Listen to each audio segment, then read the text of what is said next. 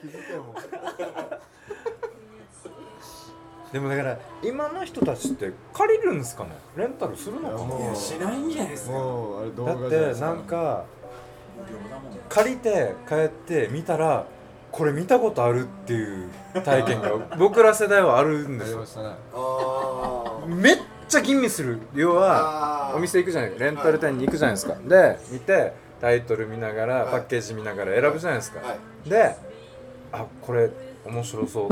まあ良さそうって思って家に帰って再生した途端これ見たことあるっていうのがあの感覚ってなんなんかややっちまったなとも思うしでも多分あ好みってそうこのうん。固定してるんだろうな 下手こいたと思うねでも今の人たちってこれがもうねえな俺って。ないの忍者かも服部君って見たことあります最後このクラクラクラク。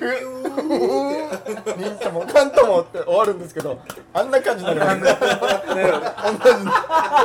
いやこれはなんともいやなるんだこれは幸せ本当に幸せ豊かだね豊か豊まかあねそれはキューンって豊かとても豊かな本話当に豊かいや日常生活にキューンを感感じれるって本当に豊かだ本当に。うん素晴らしいでもねこういう感じになりますね。多分。急にカメラ目線になるみたいな。急にね。急に視聴者に訴えかける。とね面白い。いやいやいやいやいやこれこれいいいいですよ。そういう逆にかわいそうだな今そういうのないっていうことは。どういうこと何がよ。いや今今の子たちは同じの借りる。そうそうだからないでしょうし。ないですよ。このね。今のキューンの話もわかんないですわからないあいつらは。うん。あいつらは。本当に本当に。出てきたでも分かるでしょ。なんか。うんそうですよね。自分の愛くるしさうんうんうんにあるある。一人急にやるでしょ。そうだよなもうだから今エロへもハードルがないですからね。あ僕らエロ本やっぱねうんコンビニでギリギリエロ本買ってた世代からすると、ねそんなあのあのハードルがあったからこそのうん。楽しみみいたいなのが。や本当本当もう今の絶対ないです。からもうすぐパソコン開けば見れるしスマホで見れるし。うってことになってくるかん。いややっぱですねエロ本は。あそこエロ本ねい。やね。でエロ本買った世代ですか？僕はもうどっかから買ってない。探ってたり。買ってない。親父の見つけてたりとか。な多分なかった、ね親父の。エロ本と言えない週刊誌なのかなあれは。だ。親父の週刊誌えーくすねてたな。え漫画エロ。ーエロエロトピエロトピアとか。そうそうそうそうデラべっぴんとか。うん。わかんないけど。僕らは本当にだ3人とも世代がちょっと違うので自動販売機で買うっていうのを体験してるんですよ。はい。ただでうまいことに自動販売機のエロ本って900円ぐらいなんですよ。高い。高いですね。でしかも500円玉が使えない自動販売機が多くて。えつまりあ。9枚入れないといけないんですよ。あすげえ。9枚。で要は本屋さんの店頭に自販機があって原付でうーんって言ってこの9枚入れる時間の長いこと。結構大きいじゃないですか。原付で行ってるんですよ。いやもちろんもちろん。俺ごめんなさい小5ロックぐらいのイメージして。原付原付原付原付で行って。原付だと堂々と変わるんじゃないですか。16以上いやー。まだまだ買えないんだそこは。まだ買えない。えでコンだコンビニでいや買えない買えないですよね。でしょ？ああでもコンビニで買っコンビニで買いましたね。買って19ぐらいから買い始めて大人になったなと思いましたもん。コンビニで買えるようになって。おー。ああのなんかエロ本がやたら道に落ちてたのはなんでなんですかね？あめっちゃ落ちてますね。それはもう証拠隠滅でしょ隠滅ですかね。まあまあそうだろうね。拾ってたね。拾ってたね。確かに。楽しかったな。そう。ああいう楽しみ今の若者あるのかな？最高でしたよだってエロ本拾う拾うってう普通にあったもんね。あったありました。あったあった。貴重でした。んいやマジ震えましたよね。震えたね。エロ本一冊で。うん。本当震えたね。うん震えた。そんな女の裸が見れるなんてっていう。うん。で逆にテレビからおっぱいが消えましたよね。ああ昔出してましたよねもうほぼほぼ今ないんじゃないですか？志村けんとかでね。いや出してました。そう。志村けんめっちゃ出してたな。出してた。何の意味があったのかなあれ。そうですね。確かに。笑いではないからね。いやあれ7時9時笑いではいないから。だ出してたからゴールデンでおっぱい出てたじゃないですか。でも今どん深くても出なくないですか？おっぱいはもあう出ないですね。声出るのってないかも。今ないでしょ？ない。それって YouTube でもおっぱい見れないんじゃない？あそうっすか。見れないよね。見れる？あいや見れないとこれ見れないよね。見れないと思います。よそっか。漫画でもないですし乳首はもう隠れてますし。大体。えまあ、まあ、あの少年ジャンプとか。そういうことか少年誌。え出てたけど。そうなんだ。だからあれ七時九時で出てた時代。なんなんなんすか？神経衰弱って言ったよねああーあったかも。女の子がうつ伏せになって。あやってなかった？女の子ひっくり返して。バカ殿さん。ーバカ殿バカ殿ああったバカあ殿かも。女の子が20人ぐらいうつ伏せで寝てて。でバカ殿かも。あなんかここの子ってひっくり返して。あれでも逆に言うと自粛でしょ？曲の。あ出てたな。だってそれこそもっと言ったらあのあの女だらけの水泳大会とか。ああいうのってポロリも間違いなくあポロリありました。ありで作られてた番組だから。あれ専用がいましたもんね。うん。あこの子だそうそうそうそうそう。そうそうそうそう。あそう。いういうのはもうあ今コンプライアンス的にダメなんでしょうね。きっとね。でも見たくないかもしれんなもうテレビで。ああでもそうかも。今とのなしで入れるからね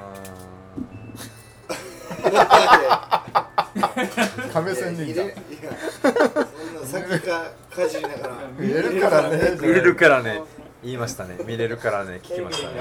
見れるから確かに。いやちょっとでも困るかもしれないですね。い今さらこうバストアップとかバーンってテレビで出てきても。が見れたらね。はもう確かに。いあありがたみはなくなったな。ジャングルの王者ターちゃんってはいはいはい。あの漫聞いたことある漫画けどうん。ジャンプあジャンプで。あれはあのは女性のヌードがよく出るんですけど、ジャングルなんで、ムササビとかがどんどん乳首やったんです。よはいはい。あ そのその一コマだけ。一コマ。ピュンってムササビのこの動線で乳首だけお上品だ。お上 お上品。っていうようなね見せ方もあるし、アプローチはいろいろありますね。できるならね。はう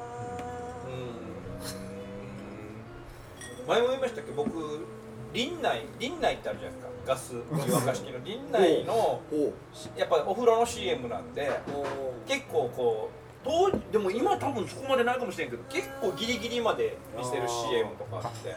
細川直美みたいな。細川。文江か。文江もあったのかいやでもすごかったよねうあれあの CM すごかった。タワーワンなんで。な、はい。うん、でもそういうそのお風呂の CM とか録画してましたもんね。CM を当時はこれ見れないからあ。そう。そのほんい CM を一録画して番一番エロい。エロい。一番エロい CM そこの探求心はありましたよね。ね。あったあった。うん。シャワーシーンのある CM とか録画したもんそれだけを。もう普通のなんかなんか本当に普通のこれ見ないよみたいなドラマとかの合間にあるからドラマを撮るふりしてこの CM を録画してました。もうもうとっても恥ずかしい話、うん。もうなんかこう目ちんちんをめでるものがなかったじゃないですか、うん。昔、はい、うん。はいもう女子日本バレー代表とか見て めでてましたもん。中学生の頃わかいやでもでも多分それはあっちもあったじゃん。可愛い子いっぱいいたもんね。あああそうそうそう。っちも多分 選出しかもしかも V だったでしょ多分。そうなんですよ。あそのパンツがね。そんなうまくないけど。多分 V だった。選んでたんですよああ男も。子中学生のために。いー。ちょっと可愛い子いたもん見栄え見栄ーえ。いましたよ。そっか。は背負わされてたのは日の丸だけじゃなかったんだ。おそうそうそう。くちゃんと言えたな。ういちょっとね結構難しそう難しいよ今の。いやいやん感心するな。感心するなよ。いやもう言えってちゃんと背負わ言えない。すごいな。あ亀さんも日本女子代表。み見てたっていうか可愛い可愛いなこの人たちっていうの見てました、うん可愛い。や確実にあったんですよ、ね、あったあったあった。可愛いなっていう。俺俺俺佐伯美香今でも佐伯美香。佐伯美香今でも佐伯美香今フェイスブックでフォローしてる。お。好きすぎて。なんかリベロの可愛い子いなかった。あリリベロは大抵可愛いっすよね。そうなんだよな。あだから誰 リベロ可愛いですよバレエの。誰でもできるんじゃないかな。え？だからちょっと可愛い可愛いのはめとこうみたいな。ああでも本当にアイドルのやつで言えば加納あそうそう可舞能だ子加納舞子っていう人はもう相当可愛い。えー、そうなのもう多分亀さん言ったみたいにちょっとアイドル路線あるんじゃないかっていうぐらいの可愛さの人いやっぱそそこもあるんでしょうね。あるよ。男もちゃんとイケメン多いもんね。ちゃんとは見てないけど。あのバレーのワールドカップこの間あったじゃないですかあれ毎回日本でやってる。はいはい。まああれはあれはあれですよね。それは聞きたい。あれは調べたんですよ。そしたらバレーって実は世界ではそんなにメジャーな競技じゃないと。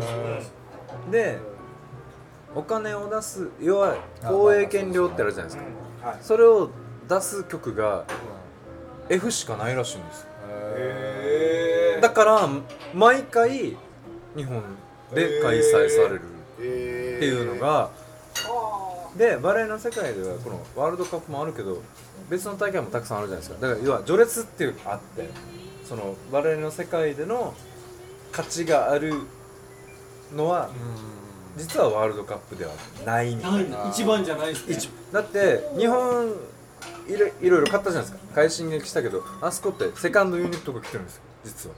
強いところは。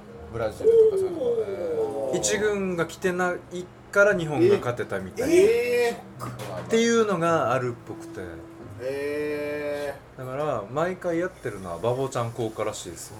日本でやってでー、あれ不思議じゃないですか。一番不思議だったのが応援がすごい揃ってないですか。あそう日あ本のチャチャチャみたいな。チャチャチャはい。あれって多分あの J, J の人たちのファンクラブが入ってああまあまああれであの多分。デビューさせますよ。ねそうそう。来てて多分そういうあめっちゃ揃ってると思って。ー確かチャチャチャが前園さんこれちゃんと言った方がいいですよ。J とか言ったらあの 補足入れなきゃいけないから。ああそっか。はそっか。そっかジャニーズのことですですね。ですね。F とはフジテレビのこと。ですね。あのですね。入れなきゃいけないああ申し訳ない。申し訳ない。結局入れるから。申し訳ない。っていうことらしいっすよ。だからえなんか不思議に思って。えまだってワールドカップってなんか世界転戦してるイメージあるじゃないですか。あ他の競技ではバレーは毎回。日本なんですよ。ワールドカップは。ー、じゃあワールドカップ自体そこまでちょっとバレーの世界では多分ワールドカップはそんなに高くないっていう。かそうそうそうそう。そう。この前前塩さんが僕に、今誰が面白いですかって質問したんですよ。この答え僕の答え覚えてます覚えてない俺は逆俺も多分前城さんが何て言ったか誰か覚えてないですよ。覚覚えてるかな？あ言った言ったかな前城い言いました？い言ったかな？あうん、うん、行ってないかも。行ってないかも。れ？誰？言ってなかったかな？ああれ？あごめんなさい。チャンヒビって言ってました。ああ僕チャンヒビ好きなんですよ。あいや面白い。いや面白い。ひびちゃん。面白い。チャンヒビ好きなんですよ。そうそう。こういうの言った方がいいですね。ゆみちゃんね。そうなんですよ。チャンヒビはあいつダメなんですよ。ダメ。本当に。あ以上ダメなんだけど可愛いっていうか。うんラジオも一緒にやってたんです。一緒にやってて。はもう本当にこれダメって止めたこともあるし。い俺本当に彼は天才だと思ってるので。うん。でもしょっちゅうやめるやめるって言ってうんてやめるなよやめるなよってずっと言ってて。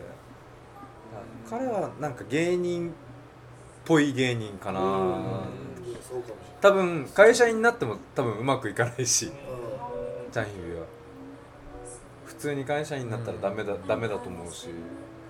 だから僕はチャンヒビ好きですね。うんいやあのいや面白い。本当に面白い。本当に。彼は応援してますね、うん。個人的に、ね。芸人からしたらちょっと緊張感がない？チャンヒビがいる時。わかります。にそれを与えられるっていうのもすごいな、い。やなんか気にしますよ。ね全然ちゃん後輩だはけど。あれと一緒じゃない？正吾と一緒じゃない？あみたいな。そんな感じしかもねゆみちゃんは俺のことを面白いと思ってくれてるそうそうどう思ってるのか気になる人ではあるね。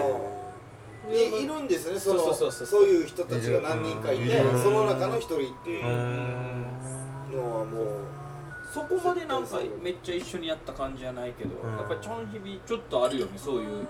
こっちに緊張感与えてくれるっていう、あの部類の2人ってこの俺がディレクターだったら演出の相談俺の演出をしたくない。このしたくない。勝手にさせたい。相談することがもう野暮かなと思っててなんか、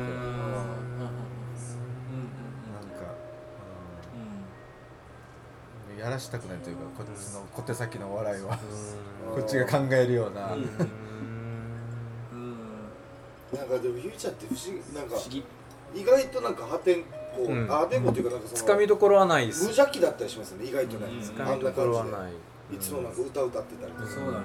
はだから怖いよね。あい。い意味でいい意味で。怖い。はそうなんだよな。だいからまあそうですねさっき言った神様正吾って言ったけどそのちょっと一緒にちゃんと付き合ってみないと全くわからないみたいな、うん。俺もちゃん日々ねそこまで交流ある方じゃないからよくわからないけどでもなんかその感じがあるとかセンスがあるというかっていう、そういうタイプの感じするなねあのよく言われますけどこの腕相撲を握った瞬間に強いかどうか分かるみたいなことでうん。なんかありますもんねそのうんこいつ強いだろうなっていうのがね。やっぱね同じ舞台立った時に、ううん。ん、何やっぱ振ってしまったりするもんねなんつうの。なんかあるのかあるのかなとか、で裏切ってくるこっちを裏切ってくるタイプの期待感もあ人るしね。こっちが振ったら振るのも気使わん。え気使うな。振ったら意外に違うみたいな。あー。でそういうじゃない時にバッと出てくるあでも気使う。なんかうん。あれ今じゃなか今じゃなかったかなとか。そうそうそうそう。そういう計算とかいわゆるお笑い的計算とかと別のところにいる人の感じするな。それは確かに正吾もそうそうなのよ。うん。あいつらの間を邪魔したくないみたいな。その空気感というかそうそうそう。このアイコンタクトであったりああすごいな。あでもそれはこっちが一番芸ね人が感が分かると思うんですけど。さっきあの正吾とライブで一緒だったんですけどあやっぱり正吾は なんていうんですかね。あ大喜利のやつ？はい。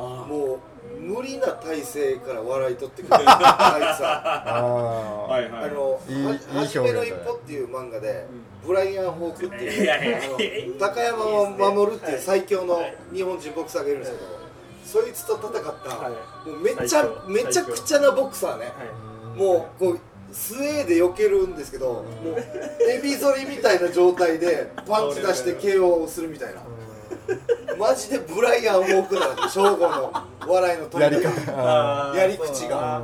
そうだな。あだから楽しいんだよあそうそうそう。そうだね。ああの人たちなんていうの何言うか分からんからキャスティングしたくないっていうやつって もうあいつらぐらいだよね。あもう俺からしたら褒め言葉に聞こえたけどね。そういうディレクターが言うディレクターに言われてるやつ、うんそんなやついないからね。うん。あの人上手だから出しましょうの真逆さ、そうですね。ー何が出てくるかわからない。分からない。うん。からもう怖い。嫌だ。最芸人として最高だけど。ね、そっか。あ。怖いって大事だな。芸人でさえ怖いもんな。ドラドンとかうチャンヒビとかは怖いもん。そう。ん。でも怖いからこそホームランもあるっいやてことこれは使いたいですよね。ですよね。そう。いやもうホームランバッターですよ。うん。やっぱりその人たちってやっぱうん。り基本的には。だから大振りしてるからね。はい。あだからいつらってさ何回も怒られるさ生放送の後何回も怒られるけど、うん。ちゃんと次の生放送でまた同じ怒られること言ったりするさ、うん。だからもうラリってるんだろうね。ラリってる。うんラリってる。うん生放送何言って中るんだと思う。ああそうだな。はいでちゃんと謝るわけ、終わった後。すうん。いませんでした、うん。じゃあ言うなよって思うんだけどもう止められないんだろうね、うん。自分でもね。うん。そうなんだろうな。そこがなんか羨ましいよな。でもそこやっぱ怒れんわけよ。いうん。や使ったしいや受けたし、まあ、ダメだったけど、もう怒るのはもうもっと上の人に怒られると思うけど、いやいや俺からしたらもう,、これラリってくれてありがとうだわけ本当に。そこなんかそこって結構でかいな。ラリーれない方が悪いみたいなことじゃないですか。そうそうそう。ね？ラリってる方からしたらラリってない方が悪いみたいな。お俺たち悪いんじゃないかなって思うでしょ？正直に言ったらあの人あの種族の人たちと 一緒に舞台に立ちたくない なんかもうこっちもなんか狂わされるし、ね。ペース乱されるし、うん。なんかもうフォームが崩れるとういうか、ん。それぐらいの影響力がある人たちなんですあの人たちって。本当に、新一郎とかってやっぱりすぐあここでローソンって言っていいのかなと考えるでしょ、はい なんかもう例えばそうそうそう企業名出していいのかなとか、うんやっぱもうあれなんかもうないしね。そう。そうです。あれぐらいの野生じゃちょっとねなんかままともな戦い方したらかなわんみたいなところはありますからね、うんなんかね、面白いと思ったことうん直球ですぐ、はい。そうなんだよはい。フィルターないでしょ。でもそれが大自然だからな。うん。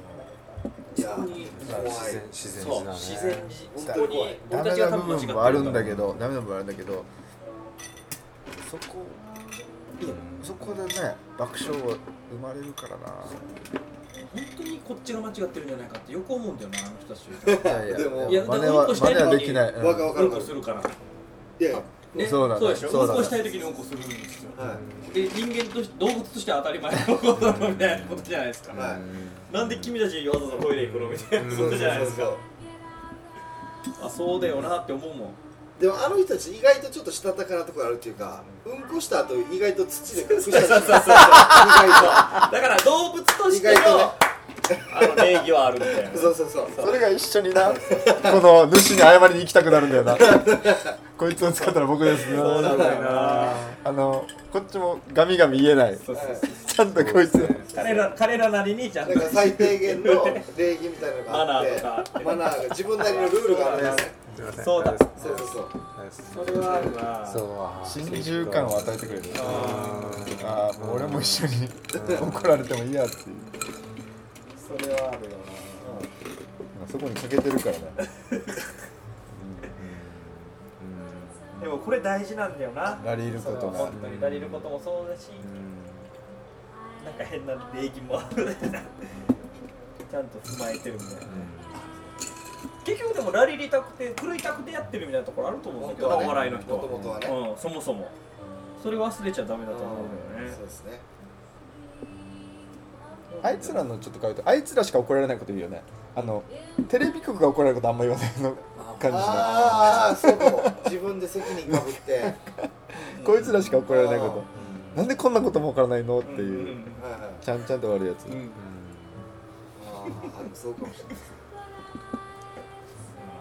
その辺は意外に考えてるのかもしれない。本当にすごい。すごい最近さゴッドタンってゴッドタン見てる？見てますよあの芸人のあのネタを褒めようみたいなバーみたいな。の見たあーあうわ見てないあー面白かった。あのあの東京ゼロさんがバナナマンのあのネタが面白いっつってバーまああれでこれこのネタで酒が飲めるみたいなみんなで褒め合うのがあって若手も花子が花子が誰々のを褒めるとかいうなんか着眼が面白かったな。あでこの前これオンエア使うか分からんけどこのバイアスロントークしたわけ。よ「ポキセンプラス」で。初恋に裏話を語ろうっつった時にもなんか一番受けたのベンビーさんのあの掃除機のくだりとか。やっぱもうまあ確かにう俺もそうだし受けてたもそうなんだけどやっぱこういうのってやっぱのおのおの残ってるんだなと思って。やっぱあれがみんながやっぱり度肝抜かれたんだなと思ったらなんか嬉しかったななんか。やっぱあれ確かにすごかったわけよ。俺も俺もあ唯一あのフロアでめっちゃ受けてると思ったわけいやあれはすごかった。すごかったよねあれね。ですね。テレビでどれぐらい伝わったのかな？でももいや俺もちょっと泣きそうになったうぐらい。会場の受け具合たるや。いいやもうもう本当にすごかった。あれなんか3回目か 2, 2回目か3回目ぐらいまだ大会なんだけど。はい。すごかったあれ。だからいまだにそれを新チャンピオンが言うのが。いやいやそっかそっか今のチャンピオン、ね、いや多分えーもう正直多分あの瞬間瞬間的笑いは、瞬間最大風速が超えてないんじゃないですか超ねえてないよね。うーんこの瞬間最大ってめっちゃなんか考えますね瞬まあそれはテレビとかもあるかもしれないですけど僕らって言ったら舞台で瞬間最大風速やっぱ吹かせたいじゃないですか。あうん。この日のマックスみたいそう。いや吹かせたい、うこれはわかこれ芸人のいやあるよ。かもしれないけど吹かなくなってきてない？あそのあはい。本当にこの10例えば10年ぐらいで考えた時に、はい。ここ数年瞬瞬間最大を自分ももちろん感じたことないし周りのネタ見てても起きたのをあんまり見てないというかああライブじゃなくてあこの歴史的一撃みたいなやつ？そうそうあーでもライブの中でですよ。ライブの中でもはいはい。なんか俺これ僕らの FEC の中で有名な話ではうん。哲吉ってコンビがいて哲吉ってコンビがこの、えっと舞台で漫才やった時に、えっとパレット市民劇場でパレット市民劇場って上の方に音響があるんですけど笑いがこう音響室にこう一回出た笑いが音響室に上がってくるみたいなのへがー。伝説なんですよ。そそれは僕は話して聞くだけで。う。んでみたいなそれに、まあ、そこまでいかないけど似たようなことが何度か僕も経験してるんです。こういう表現が浮かぶってすごいよね。そうですね。実際多分ないけどこう聞こえたんでしょすごいな笑いがいって戻ってくるみたいな。うん。戻ってきて舞台で感じるみたいなうん。でなまあなそんなにないですけど何度かか感じたことがあって。ないよ。それがここ数年ないなと。これがちょっと怖いなというか。うんそれはもしかしたらなんかこっちの問題なのか見る方がもう多様化しすぎてあ共感できなくなってるのかみたいなちょっと俺思うことがあって。ーいやーいやないですよそんな。だから今のベンビーさんの話聞いた時にでも絶対その瞬間ってあるあるあるはずだしないとおかしいんだけどねそのちょっと思ったな。いろんな条件が整わない整わないとないでしょうしねテレビ収録ってそれが余計に感じにくいと思うわけ。みんな緊張もしてるから、はいはいはい。ライブハウスはみんな笑いに来てるから、うん。ありそうだけどない今ちょっとないななないと思います。なくなってきてる。僕は感いやでもそれで言ったらあの僕はタイプ的にそんな瞬間最大風速起こすタイプじゃないと僕はああ自分が？自分で思っててう例えば正午とかみたいなはいはいはいあるね。タイプとかやっぱ瞬間風速起こしやすいじゃないですか。うんうんうんだからなんか僕自身はす、まあす違うかなというか起こせ起こしにくいかなと思いますけどね。うん。なんか、まあ、ある程度の風をねこうこう1時間だって1時間こうふわーっと吹かすことはあっても。ねネタにそこを求めないってこと？求めてないって言ったら変だけど。うん。いやいや求めてるんですよ。求めてるんですけどもうもちろんそれやりたいんですけどなかなかタイプ的に難しいしそんな簡単なことじゃないっていうか。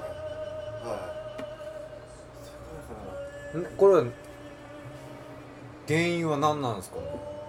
でまあそだからおれはもう本当に考えるお客さんがちょっとこなこなれてきたというか。それはそそれもあると思うんですよ。っていうのはその要はお客さんがついてきたというか、沖縄のお笑いの中で、えー、と昔はいろんなお客さん混じってたのが今は割とお笑い好きなお客さんが増えてきてっていうところもある慣れてきた。そう。でお客さんも苦労とお客さんと素人お客さんがいるじゃないですか。うん。いますね。で昔はそういうのがあんまり薄くてでも苦労とお客さんも素人お客さんも共感できてドーンと笑うところがあった、けど今はもしかしたらこの割とそのお笑い好きなお客さんばっかりが来てしまって、要はこのガラパゴス化というかその中だけの沖縄のお笑いになってきてるんだとしたら怖いなとは思うんですよ。そこはやっぱり打破しないといけないですね、やっぱり普通のお客さんも来た上ででみんなが笑うっていうそれが最大瞬間多分だからそのお笑いの世界とラジオの世界も似てて要はもう好きな人は好き。でも本来好きな人の外側を集めないといけない仕事じゃないですか。そこはなんか似てるなと思ってて。ラジオ好きな方は聞いてくださってるんですよ。うん。僕らの世界では、はい。でもラジオ聞かない人にどうやって聞かせるかが本当は一番大事で。多分そういうところはちょっとね今おっしゃったガラパゴス化っていうのは似てるなと思って。もっと広げないといけないなと思うし多分 T サージバラです。そういうことですよね。今まできラジオ聞いてないというよりは、まあ、仕方なく聞いてたみたいな人たちがうわこれが俺たちの聞きたいラジオだってバーッと集まりあ渦を起こしたみたいな、それこそ瞬間風速がボーンと吹いたみたいなところあると思うんですけどラジオで言ったら、でもそれをどうやってね広げるか、その外にもっと広げていくかっていうのは絶対大事だしそうなんですよね。お笑い会もね同じ同じお客さんでも沖縄ってすごいなと思うのはやっぱりこのお笑いの文化がちゃんと定着してるじゃないですか。ちゃんと定着してる本当に多分それは他の県外の地方で行ってもこういう文化はなくて。東京があって大阪があってまあ札幌もねまあまあまあ盛り上がってるみたいですけどその他になかなかないじゃないですか、うん。いや茨城とか栃木でこれがあるかってないわけで。あないでしょうね。それは本当に芸人さんの頑張りだと思うし、うん、で初恋が FEC にいてその後東京行って戻ってきて吉本に所属して。だからこの3曲がちゃんと頑張ってるっていうのは沖縄のすごい特徴だと思うし、すごいことだと思いますよ。こういうのって多分地方ではあんまりないでしょ多分ないかもしれないですないねと思う。だからこそだからぼ僕とか神谷さんはこの芸人さんたちをどうやってそうなんですよ。ね売っていかないといけないしちゃんと一緒に仕事をしていかないといけないしっていうのは課題ですね。メディア側のね。そう。本当にそう多分ねさっき言ってたチャンヒビとか翔吾とかがこれで食えてないですからね。俺らが好きな芸人が芸で食えてないってのはまあだから、うん、貧乏があるだけでまあ成立はしないですよね。だから僕ショックで